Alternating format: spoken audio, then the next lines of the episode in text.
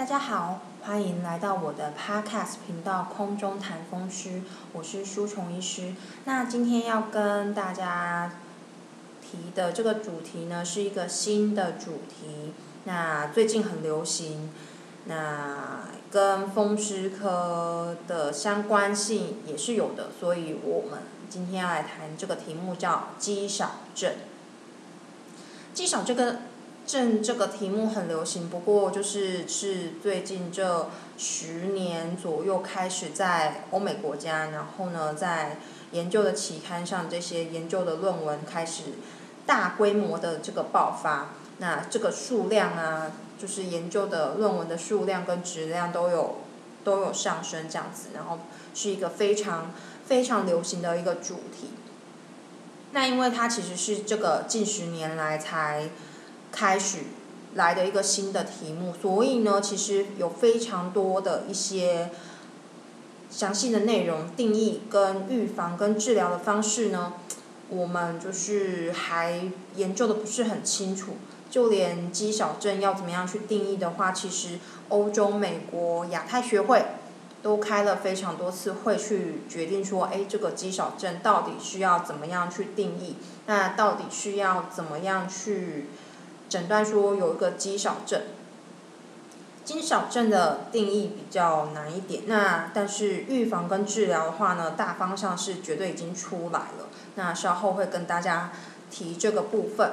那肌少症呢，就是嗯，我们一开始来讲话呢，肌少症为什么最近会很这十年来会很流行呢？因为它是一个跟老化。有相关的一个疾病，其实这十年来，这十年二十年来，因为老老年人口的增加，所以针对于老年人口如果增加的话，你族群受群受众一多的话，针对于这些老人家的研究主题就会越来的越多，这是一个不可改变的趋势。不管在什么时候的话，只要人群一多，人。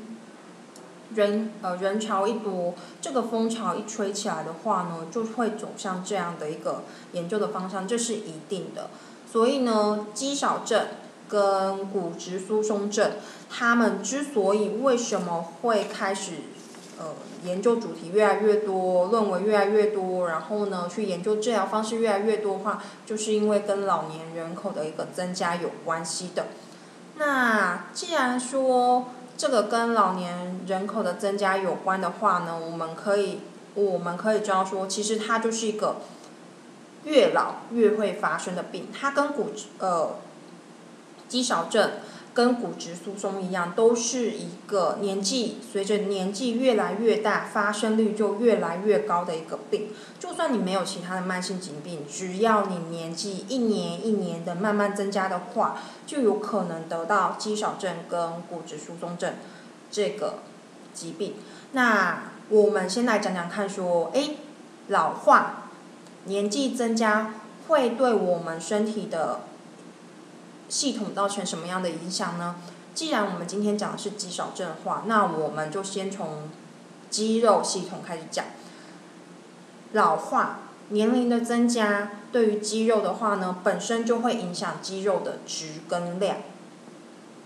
如果你如果一个老人，如果呃一个人，然后呢，随着年纪的增加，他完全没有做。运动的训练完全没有做重训的话呢，那他的肌肉的值跟量呢，就会随着年纪的增加，慢慢慢慢的开始减少，量开始减少，值开始变差。那这个呢，到一定的程度呢，我们就叫做肌少症。好，那我们我们先来讲一个，先来讲一个老化对于各个身体器官系统的怎么样影响。那等一下再。来讲肌少症，肌少症呢会讲几集，我也不太知道，因为其实真的很多东西都可以讲。那舒虫医师就是对肌少症还蛮有兴趣的，因为哎对，就是有兴趣，因为什么事情都不知道，就是就很有兴兴趣。好，那肌肉来讲的话呢，其实我们。一生当中，人类一生当中肌肉质量最高的时候在什么时候呢？其实，在二十五岁到三十岁这个时候，肌肉的量它的重量的高峰是在二十五岁到三十岁的时候哦。那过了这个二十五岁到三十岁这个时间点之后呢，诶，比较明显的分界点，我们切四十岁好了。其实这个这个高峰啊，跟这个分界点也有很多研究，他们有些微的岁数上一个差距。不过我们书虫医师就取一个平均值来讲，因为二十五岁到三十岁的话，这个时间点的话，基本上是。大家都在这个时间点之内，那他如果前后差个一两岁的话，那就是各个研究可能基因人种上面的有所差异。好，那在二十五岁到三十岁，肌肉的量达到高峰。那在一个切点四十岁，过了四十岁之后呢，好，我们的身体的肌肉的值跟量就会有一个显著的下降。然后呢，在一个显著下降的时候是什么时候呢？是六十岁到六十五岁左右，它会有第二波的下降。所以呢，如果我们不做任何运动，我们不做任何训练的话呢，过了四十岁，肌肉流失的量就会非常非常的厉害。好，那到了六十五岁之后，又又更加厉害。所以呢，大家要想，我们现在平均的人的寿命啊，如果说是以台湾人来讲的话，我们算个大概至少都有八十岁。那如果说我们在四十岁就开始肌肉的量开始退化的话，那我们人生当中是有一半的时间都在退化的。所以这之所以是为什么，因为大家都不想要退化，大家都不想要，大家都想要至少保持一个基本的体力。不想要这样子一直退化下去，所以这个研究主题才这么的流行。好，那我们刚刚说过，人生如果活到八十岁的话，过了四十岁之后，肌肉的量跟值就开始下降。那下降的速度大概是怎么样呢？现在书虫医师一样取一个平均值，大概是过了四十岁之后，每年就会减少肌肉的值跟量。百分之一左右，百分之一到一点四左右的这个质量。那当然，这个一到百分之一到一点四的话，各个研究也有所不一样。然后呢，我们是取正常人类的平均值。那你不要跟我跟书虫医师讲说，哇，史瓦辛格、阿诺斯瓦辛格怎么样啊？然后馆长怎么样啊？什么什么之类的，他们都是离峰值，他们都是在。就是 P-R 值九十九以上的人，才会有的这个身材跟体能，还有他们的训练。所以，书虫医师在讨论的是，我们一般人类、一般群众是怎么样的一个状态。所以，过了四十岁之后，每年肌肉质量就会减少百分之一到一点四左右喽。那所以这是。这是一个很可怕减少过程。你只要哎活了，活了十年、二十年，你的肌肉质量基本上最少也会减少百分之二十。那这样能不能支撑大家日常生活能力所需要的体能量的话呢？的肌肉耐力的量的话，都是一个问题哦。那再来的话，当然是说这个是一个。百分之一到一点四这个数字呢，是一个比较单纯化之后的一个结果。如果再加上说有慢性疾病，然后呢，如果肌肉不运动的话，骨骼也开始跟着流失，造成骨质疏松，或者是造成。一些协同的神经元也跟着退化的话，那这样的一个交互作用网之下呢，这个肌肉流失的量就可能要来的比百分之一到一点四要来的更多。好，那这是第一个肌肉的一个部分。那随着年纪增长的话呢，刚刚舒愁医师也提到说，其实啊，就是肌肉也会影响骨骼跟神经。那跟肌少症呢很长同时发生的就是骨质疏松症。其实这个应该是有一个 network 网络，它可以去追寻他们的一个交互作用。我们现在只能比较粗浅的知道说，肌肉跟骨骼之间，肌肉跟骨骼之间他们会互相影响，他们会有交互作用。当你不动的时候，肌少症的时候呢？它们之间的交互作用也会跟着骨头的质跟量同时的减少，造成骨质减少症，或者是更严重一点就到骨质疏松症了。好，那第三个部分呢？随着年龄的老化增长，我们也会影响神经系统。那我们不要说，我们不要说，就是呃大脑部分，当然年纪增长也会跟着慢慢有所记忆增增减呃减退。那不到阿兹海默症的程度，但是可能会觉得说，哎，记忆的能力呀或学习的能力有所下降。那如果我们比较针对于说，哎，跟骨骼肌肉当中的一些协协调啊，一起合作的部分。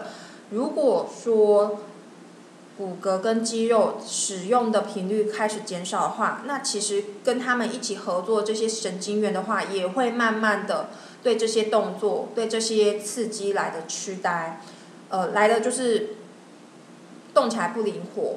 然后呢，脑部其实大家要做出任何一个动作的话呢，大脑都是要去发下指令的。我们这边指的当然是随意肌的部分，不随意的话呢，大脑的话也是，这个就是另外一个部分了，它会有其他的系统去发号指令。那如果说我们这个随随意肌的部分，大家不要小看说，哎，我们走路啊，我们吃东西啊，其实这个都在大家小时候的时候，其实都是经过大脑系统学习得来的。所以呢，如果说，哎，我们开始不走路了，大脑对于这些要发挥发号施令，对，去命令说，哎，这些骨骼啊、肌肉这些的协同的作用的话，当然它也会跟着慢慢的不熟悉。这就跟大家说，哎，如果说，这举个例子是什么呢？如果之前，如果之前就是比如说是跳远选手，那隔个十几年都没有跳远的话，那肯定不能一开始跳远动作肯定不能一下子马上恢复过来，需要再练习一段时间才能得呃才能至少有之前那样的动作的水准是一样的感觉。所以呢，随进随着年龄增长的话，当然这神经系统也是会跟着减退跟退化的。好，那接下来当然还会有。还是有很多很多的，就是系统跟着年龄增长，它会有所增减，呃，它会有所减退。那我们今天因为讲的是肌少症，我们就主要是针对在周边的部分，然后呢，肌肉、骨骼、神经系统这个部分。好，那接下来呢，我们要讲的这个部分呢，是说什么叫做肌少症？肌少症现在的定义是什么？呃。舒虫医师就是开始接触肌少症这个话题啊，这个主题之后呢，觉得众说纷纭。美国有美国标准，欧洲有欧洲标标准，亚太有亚太的标准。那基本上呢，这个定义不是非常的可以用一个现在来讲，不是一个可以很用科学的一个定义，或者是说抽血知道说，哎，你你的肌肌少症，你有没有肌少症？那这跟风湿科的就是病非常的相似，我们的定义有时候还是在一个非常模糊的阶段。那可能每年随着研究的增进，或者是说共识的一个改变呢，它会有一个修订。那基本上呢，我们的肌少症现在的话呢，就是说是骨骼肌肉、骨骼肌肉、骨骼肌肉量的减少。那它的话呢，常常跟骨质疏松症一起发生。好，那现在的话呢，我们整合一下各国的研究跟这个肌少症来讲的话呢，我们可以把肌少症的组成分成几个部分。第一个就是肌肉量的减少，第二个是肌肉力量的减少，第三个是整体表现的变差。好那当然是说这个肌肉量的下降、肌力、肌肉力量的减少跟生理表现的变差，这要怎么样去定义呢？我们等一下会来讲。好，那根据呢，二零一零年欧洲老年肌少症研究小组它的肌少类分分类表的话呢，我们可以把肌少症分成肌肉质量的下降、肌力的下降跟生理表现的变差。那常用的怎么样去测这个三个部分呢？我们常用现在常用的测量方法是，第一个测肌肉质量要怎么测呢？我们去采用一个双能量 X 光吸收仪，诶，这个名字非常的熟悉。如果曾经做过骨质疏松检查人的 X 光的话，就会知道说，哎，这个也可以用来做骨质疏松、骨质密度的一个检查。当然，它的一个数据啊，它是会有一些，呃，微调上的不一样，但基本上是同一台机器。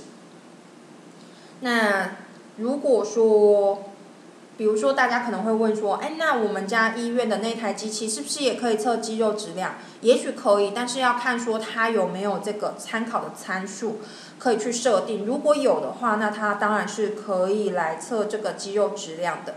那第二个第二台机器的话呢，舒虫医师本人是没有看过，它是一个生物电阻抗分析仪，这个舒虫医师就没有看过，这是书上写的。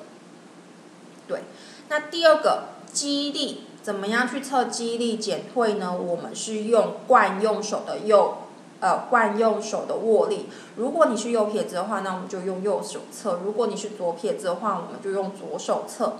那第三个生理表现的变差呢？我们会测六公尺的行走速度。那六公尺的行走速度的话呢，其实有点，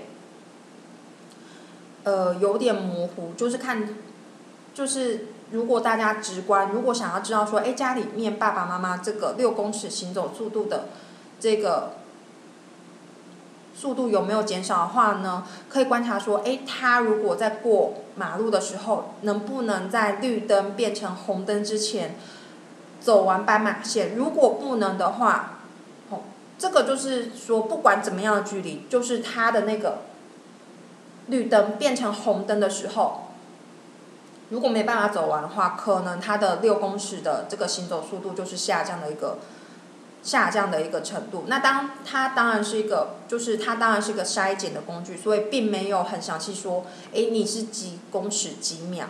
但是这是提供大家可以去注意家里面年长长辈有没有这样一个状况的一个指标。这个很，这个很很容易去观察，因为呢。大家不需要去考虑距离，也不需要去考虑秒数，只要看说绿灯变红灯，家里面的长辈有没有办法及时走完就可以了。这个是一个筛检工具，所以并不是非常的精确。那如果要精确的话呢，到医院测六公尺的行走速度那就可以。那当然，这个我们刚刚说的这个几个指标啊，就是双能量 X 光吸收仪呀，然后生物电阻抗分析仪呀，握力呀，惯用手的握力呀，六公尺。六公尺的行走速度，这个怎么样去切？说它的它的详细的值到底怎么样切点叫肌少症呢？这个其实各大各大研究的小组都还在讨论当中。那当然，大家因为只是来听，就是只是来听 podcast，然后呢，增加这个对于肌少症的认识而已。所以呢，我们。在这边不详细讲数字，那我们跟大家讲说，哎，可以去有这几种方式来测这个肌少症的一个内容。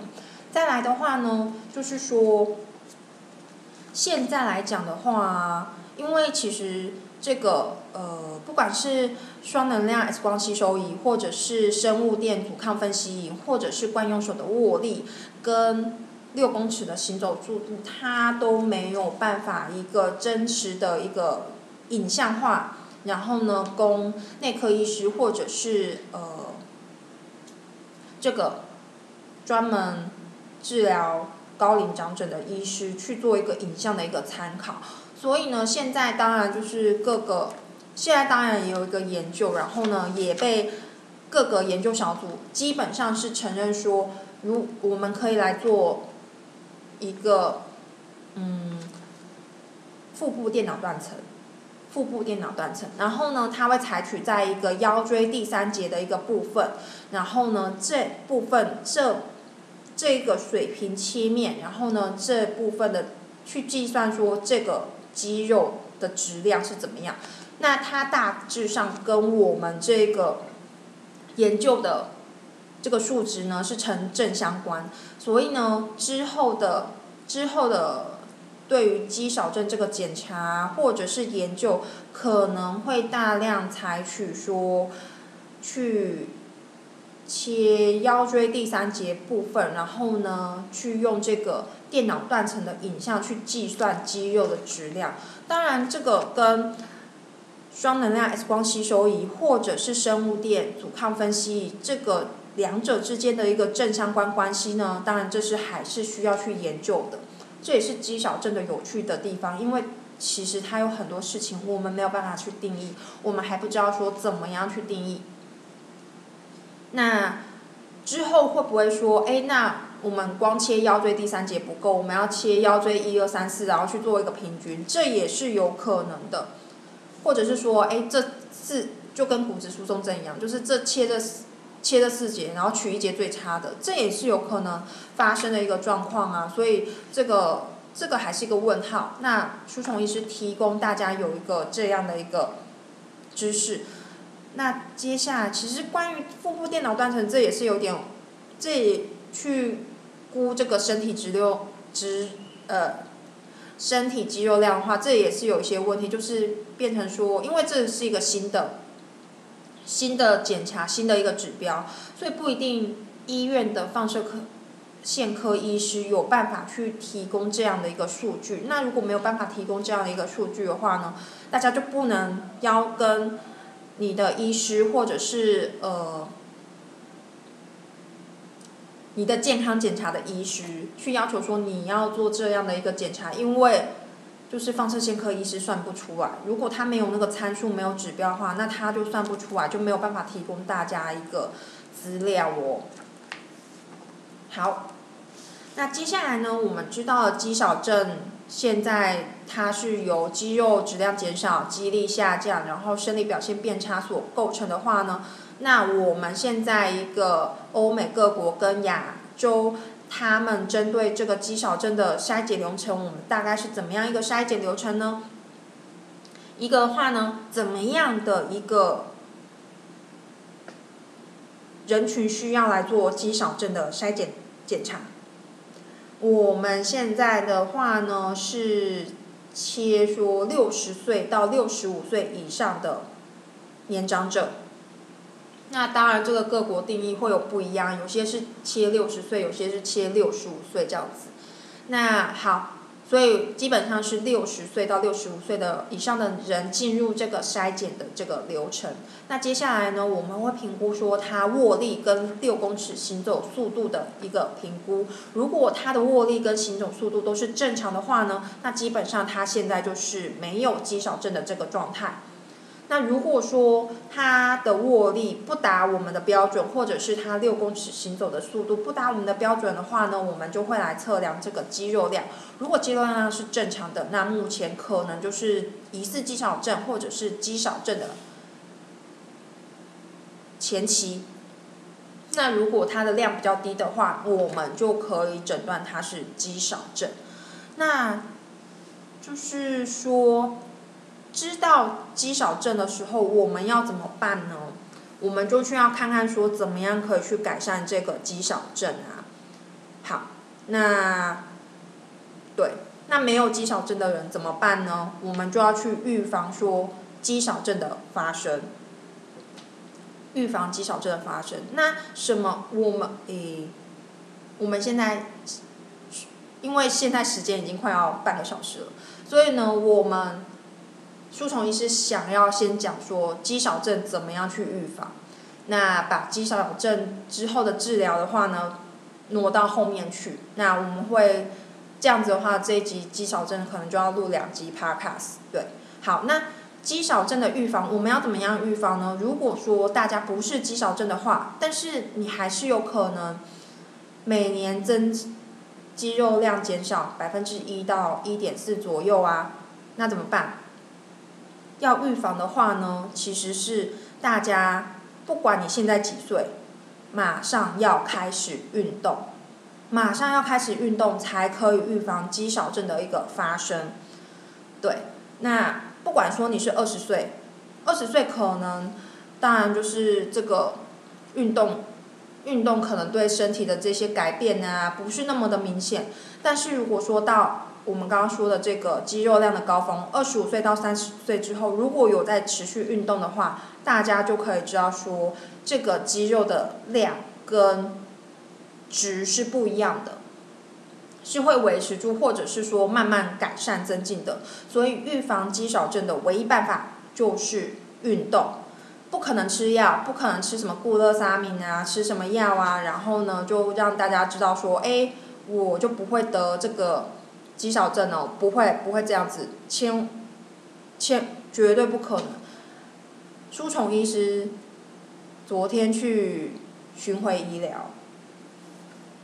然后呢，就有一个北北喝了酒，然后呢，跟舒虫医师说：“医生，我要拿预防心脏病跟预防肝功能变高的药。”然后说：“哎，北北，你之前有吃过吗？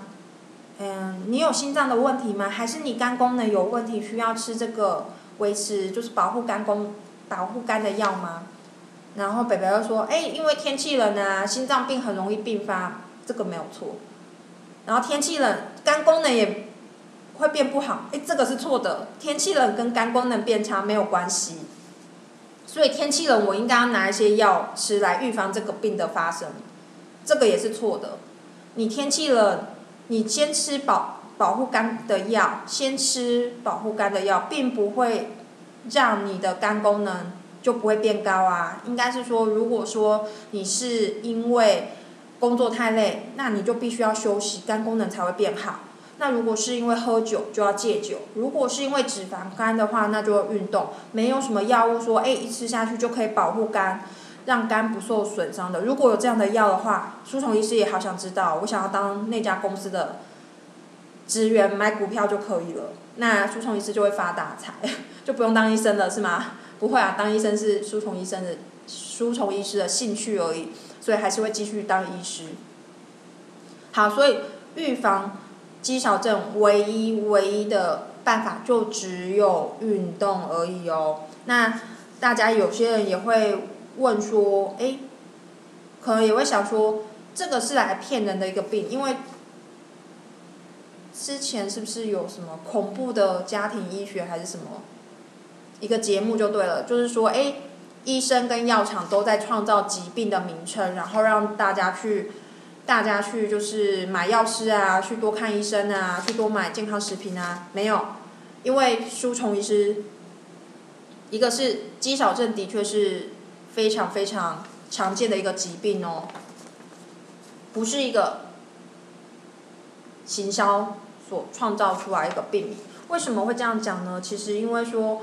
嗯，舒虫医师那时候在照顾，现在也是一样，在照顾住院病人的时候，或者是照顾门诊的病人的时候，其实舒虫医师的，诶，是风湿科医师嘛，对不对？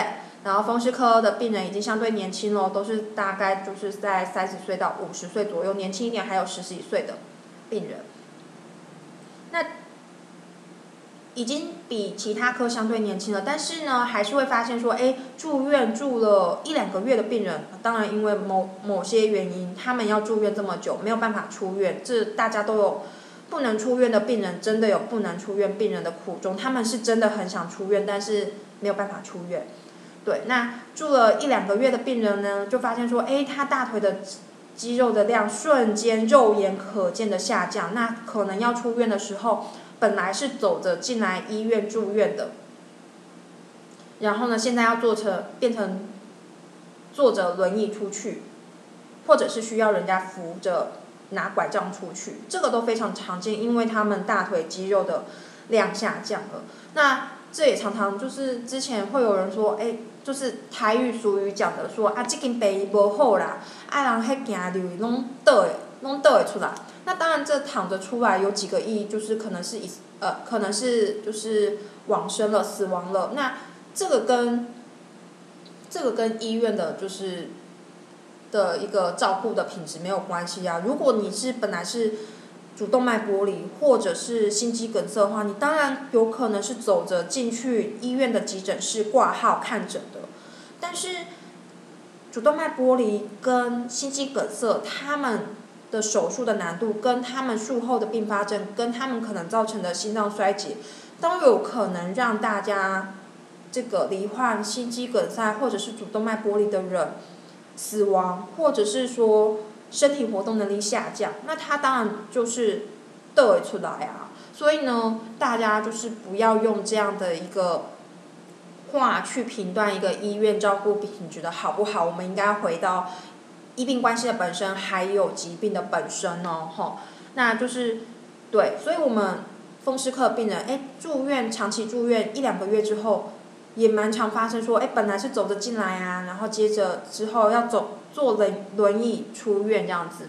那照顾这样的病人的时候，其实因为你连续看这个病人一个月啊两个月，你对他的就是身体的形象就会非常的有所感觉，你会发现说，哎，他的大腿突然变好瘦哦，然后他肚子可能变很大，腹部脂肪增加这样子，那这样的一个结果，当然你大腿脂肌肉的质量下降的话呢，他就没有办法维持他正常站立或者是行走的肌力，这些都没有办法。达到哦，那大家想，哎，三十岁到五十岁的年轻人都这样了，那六十五岁以上的老人是不是更容易发生这样的一个事情？所以如果不想要平常没有疾病，没有疾病的状态的时候就发生肌少症，或者是说，呃，家里面的长辈已经有慢性疾病的话呢？在慢性疾病的急性的发作期的时候，需要住院的时候，其实身体的肌肉的量会因为发炎或者是疾病的关系又大量的减少，那增加这个疾病的治疗的复杂度跟后续照顾的复杂程度。所以呢，这个肌少症其实是一个大家都要注意的问题。早期预防的话，就是要运动、运动、运动，增加增呃增加自己身体肌肉的质跟量。这样子才能预防肌少症的发生，或者是说，突然有一个急性疾病的时候，然后呢，肌肉量减少到，让自己就是虽然疾病恢复了，但是因为肌肉，因为疾病的关系，或者是就是慢性发炎的关系，减少到不能维持自己日常生活的需求哦。所以不管什么样年纪的人。好，我们给宽一点范围好了。过了二十五岁以后，都一定要运动。肌肉这个值跟量的话呢，是越早训练，它越能维持的久，越能维持得住。诶，这个我们又要讲到，我们讲这些临床的话题啊，舒虫医师讲这些临床的话题，都是为了要让大家就是记住说。为什么这些事情这么一个重要？舒虫医师之前在当内科住院医师的时候，通常常要守，常常要去照顾加护病房的病人，内科加护病房的病人。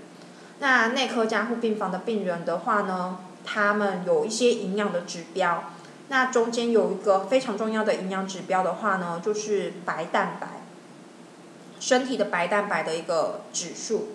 那当然就是在一个疾病的过程，在一个急性发炎的过程，在一个消耗呃疾病消耗体力的一个过程，尤其又是在加护病房当中，时常会有病人白蛋白的数目是不够的。那家属就会问说，怎么样才可以让这个身体的营养指标上升？那舒虫医师就会跟他讲说，哦，就是有几个方法，第一个方法说。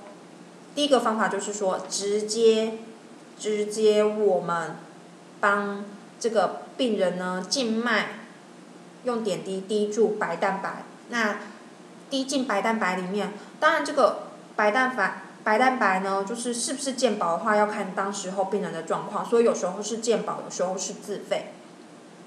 那直接把这个白蛋白滴进病人的身体里面去。好，那当然就是。这个有一个好处是什么呢？滴进去的话呢，直接滴进去的话，抽血数值马上就会上升。但是呢，来得快，去的也快。来得快，去的也快。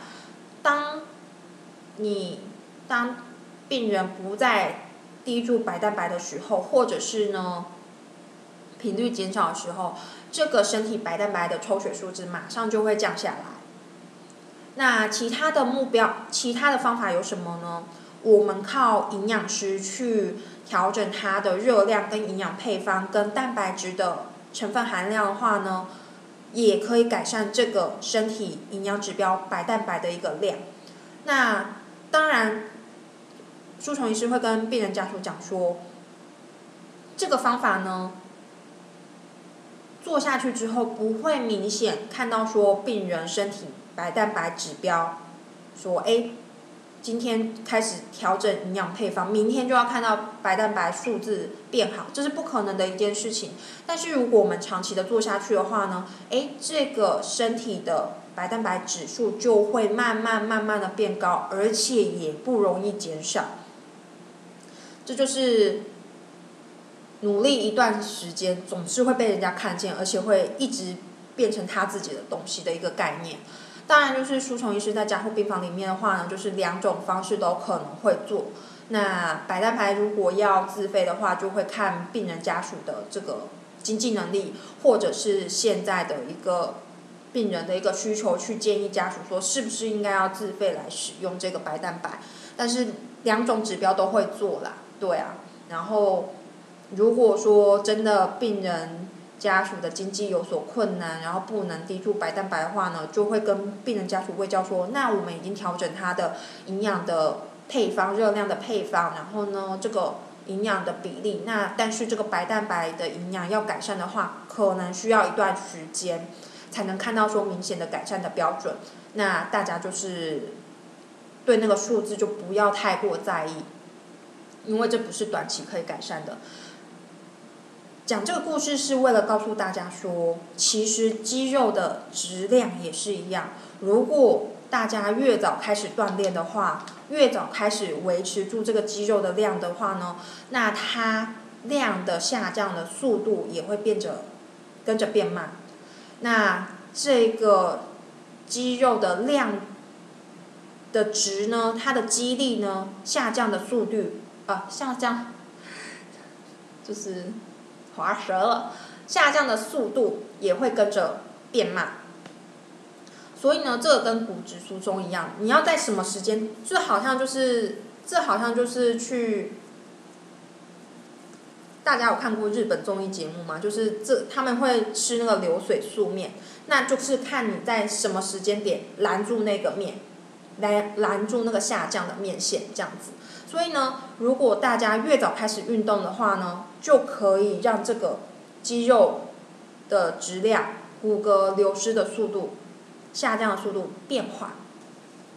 当然，这个吼，这个应该是要有一个研究来告诉大家说，哎，就可以画出那个图啊，哎，从最高峰，如果开几岁开始运动的话，它的曲线变怎么样？然后呢，如果从几岁开始运动的话，它的曲线变成怎么样？不过现在书虫医师还没有看到这样的图，但是这样的图应该是做研究可以做的一个出来的一个部分，所以其实肌少症还有很多主题可以研究。好，那我们总结一下说，今天关于肌少症的这个话题，肌少症呢，就是跟骨质疏松一样，年纪增长就可能会发生。那这个发生的比率是很高的哦。台湾好像没有详细的一个数字，书虫医师也没有去查。美国好像是百分之，嗯，好像是六十岁以上的人就有百分之十有肌少症。美国已经是一个运动风气很盛行的一个国家，他们六十岁以上的人，十个有一个有肌少症。那台湾呢？台湾运动风气才刚刚盛行起来。但是在老年人口当中，运动盛行的风气并不高，那所以这个数字是不是可能会更高呢？好，那第二个的话呢，跟大家讲说，肌少症，目前各个国家对这个肌少症研究小组组成的话呢，肌少症可以分成三个部分，第一个就是肌肉肌肉呃。肌肉的质量的减少，第二个就是握力的减少，第三个就是生理表现的变差。那再来的话呢，肌少症的预防，不管几岁开始运动就对了。好，那我们今天的 podcast 就到这边结束喽。我是出虫医师，那下一集的话呢，我们会跟大家讲说为什么要运动，要怎么样运动，那要做什么样的运动才可以去预防跟治疗肌少症？那有没有药物呢？大家可以期待下一集的 podcast 喽，拜拜。